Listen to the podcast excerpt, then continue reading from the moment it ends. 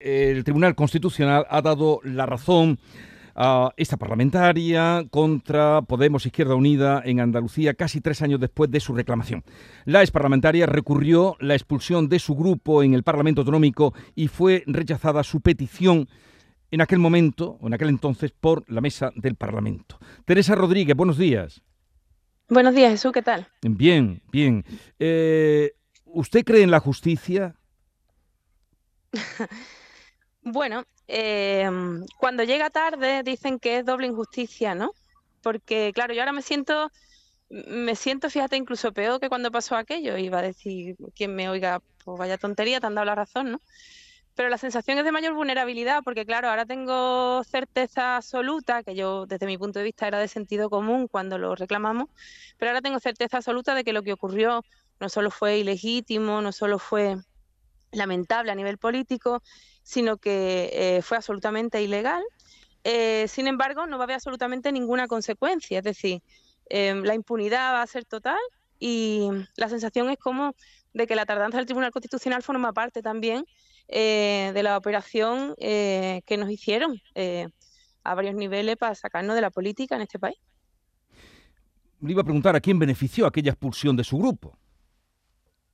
Pues supongo que todo el mundo tenía algo que ganar, porque eh, Podemos e Izquierda Unida estaban en clave de pactos de gobierno con el PSOE a muerte, es decir, nosotros éramos pues una piedra en el zapato en una nueva estrategia em, de, de, pactar con el PSOE en todos los sitios, de gobernar con el PSOE en todos los sitios. Se, estaba, se acababa de configurar el gobierno del Estado y nosotros seguíamos siendo críticos con las políticas que venían del gobierno del Estado y que pensábamos que eran perjudiciales para Andalucía.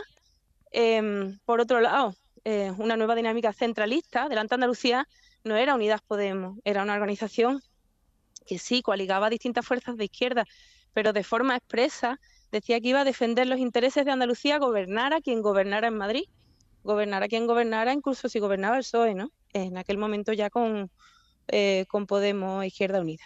Mm. Eh, cada vez que nosotros pedíamos algo, pues éramos vistos como unos quinta columnistas dentro de, de la organización de Podemos Izquierda Unida, cuando lo que estábamos haciendo era cumplir con nuestra labor, que era, somos una fuerza andalucista de izquierda que defiende a Andalucía, eh, gobierne quien gobierne en Madrid, y que quiere plantear una alternativa al PP, pero también al PSOE, eh, que había gobernado en Andalucía durante 40 años, eh, con, sin resolver los problemas estructurales de Andalucía y con un historial de corrupción terrible. ¿no? Mm.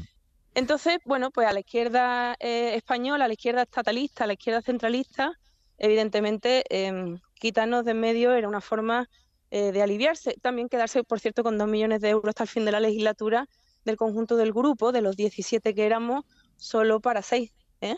que eran los que se quedaron eh, de ahí. luego, para la derecha, pues para la derecha éramos el martillo pilón de los privilegios. Nosotros no teníamos amigos, no tenemos amigos en el Parlamento, porque sistemáticamente denunciamos el cobro de dietas ilegales, el cobro de salarios excesivos, eh, los privilegios que consideramos que se tienen que abolir, que es verdad que no son la gran cosa, pero que para nosotros son importantes porque pensamos que la ética tiene que formar parte de una nueva eh, política, ¿no? Pues todo el mundo se quitaba una molestia de encima. Lo más grave es que desaparecimos, fuimos eh, inhabilitados políticamente solo porque el conjunto de nuestros adversarios políticos se pusieron de acuerdo para echarnos desde Vox hasta Izquierda Unida, mm. todos. Sí, porque fue toda la mesa del Parlamento la que mm, nadie se puso de, su parte ni alzó la, voz por ustedes. Pero claro, mm, esto cuando llega esta sentencia que por lo visto estaba dictada antes de las elecciones del 23 de julio, ¿no? Efectivamente. ¿Por qué no se ha conocido eh, esa, Es la, información que tenemos, que estaba dictada antes de las elecciones, pero se retrasó para no perjudicar efectivamente a ninguna de las fuerzas que habían eh, perpetrado eh, aquella barbaridad, ¿no? Para no influir en las elecciones, cosa que, bueno, bien, pero es que si llevábamos tres años en una situación de absoluta indefensión, lo lógico era sacar la sentencia en cuanto estuviera. De hecho, tenía que haber estado en aquella legislatura, ya, ya pasó la legislatura, ya eh, no se nos puede restituir ninguno de nuestros derechos de representación.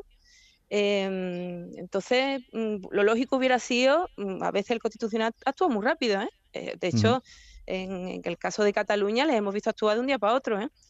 Sin embargo, en este caso no les parece importante porque, mm, insisto, no tenemos amigos en ningún lado y vamos a seguir además igual, ¿eh? en Adelante Andalucía. Em, y bueno, pues, evidentemente a nadie le interesaba em, intervenir y, defender nuestros derechos ciudadanos, ¿no? De representación a nosotros, por cierto, y a nuestros votantes y a nuestras votantes. Estamos hablando con Teresa Rodríguez en un día en el que mm, debe tener, indudablemente, a pesar de lo que nos dice, una mm, legítima alegría por esta sentencia, pero por otra parte, el sinsabor de que esto mm, no va a ningún lado, nada más que, eh, en fin, eh, darle la razón en lo que reivindicaban. Eh, Teresa, le pregunta Manuel Pérez Alcázar. Eh, Teresa, buenos días. Eh, no me resisto ¿Qué tal, Manuel? buenos días. Buenos días. No me resisto a preguntarle por la situación política nacional. Estamos eh, en plenas negociaciones para una investidura y hemos escuchado a algunos partidos nacionalistas o independentistas plantear reivindicaciones tales como las que hacía el Lendakari Urcuyu de crear un nuevo sistema territorial, digamos, a dos velocidades, con mayor autogobierno para País Vasco, Cataluña y Galicia. desde Andalucía se han levantado algunas voces para tratar de frenar esa iniciativa. Incluso ayer escuchábamos al fundador del Partido Andalucista, Rojas Marcos, pedir que el 4 de diciembre los andaluces salieran a la calle promovidos desde el gobierno andaluz. No sé usted cómo valora la iniciativa que planteaba Urcuyu o las exigencias de amnistía que se están planteando desde eh, Cataluña o de una financiación a la carta para Cataluña y si efectivamente debería de movilizarse a la sociedad andaluza.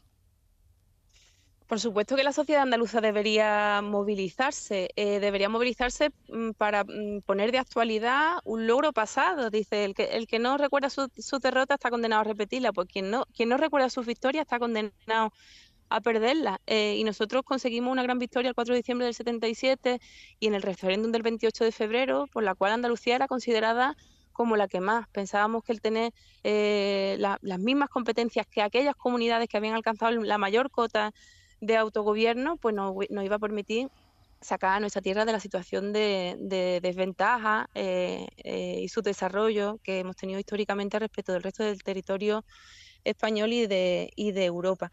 Em, ese sería el gran reto de ahora, que los andaluces y las andaluzas nos levantáramos para decir eh, que si se va a repartir más cuotas de poder, nosotros también la necesitamos. Y la necesitamos para garantizar un futuro para nuestros hijos, para acabar con la situación de desempleo estructural que vive nuestra tierra, apostar por un nuevo modelo de desarrollo sostenible eh, que no apueste por secar nuestros acuíferos y por dejárselo todo a los fondos buitres.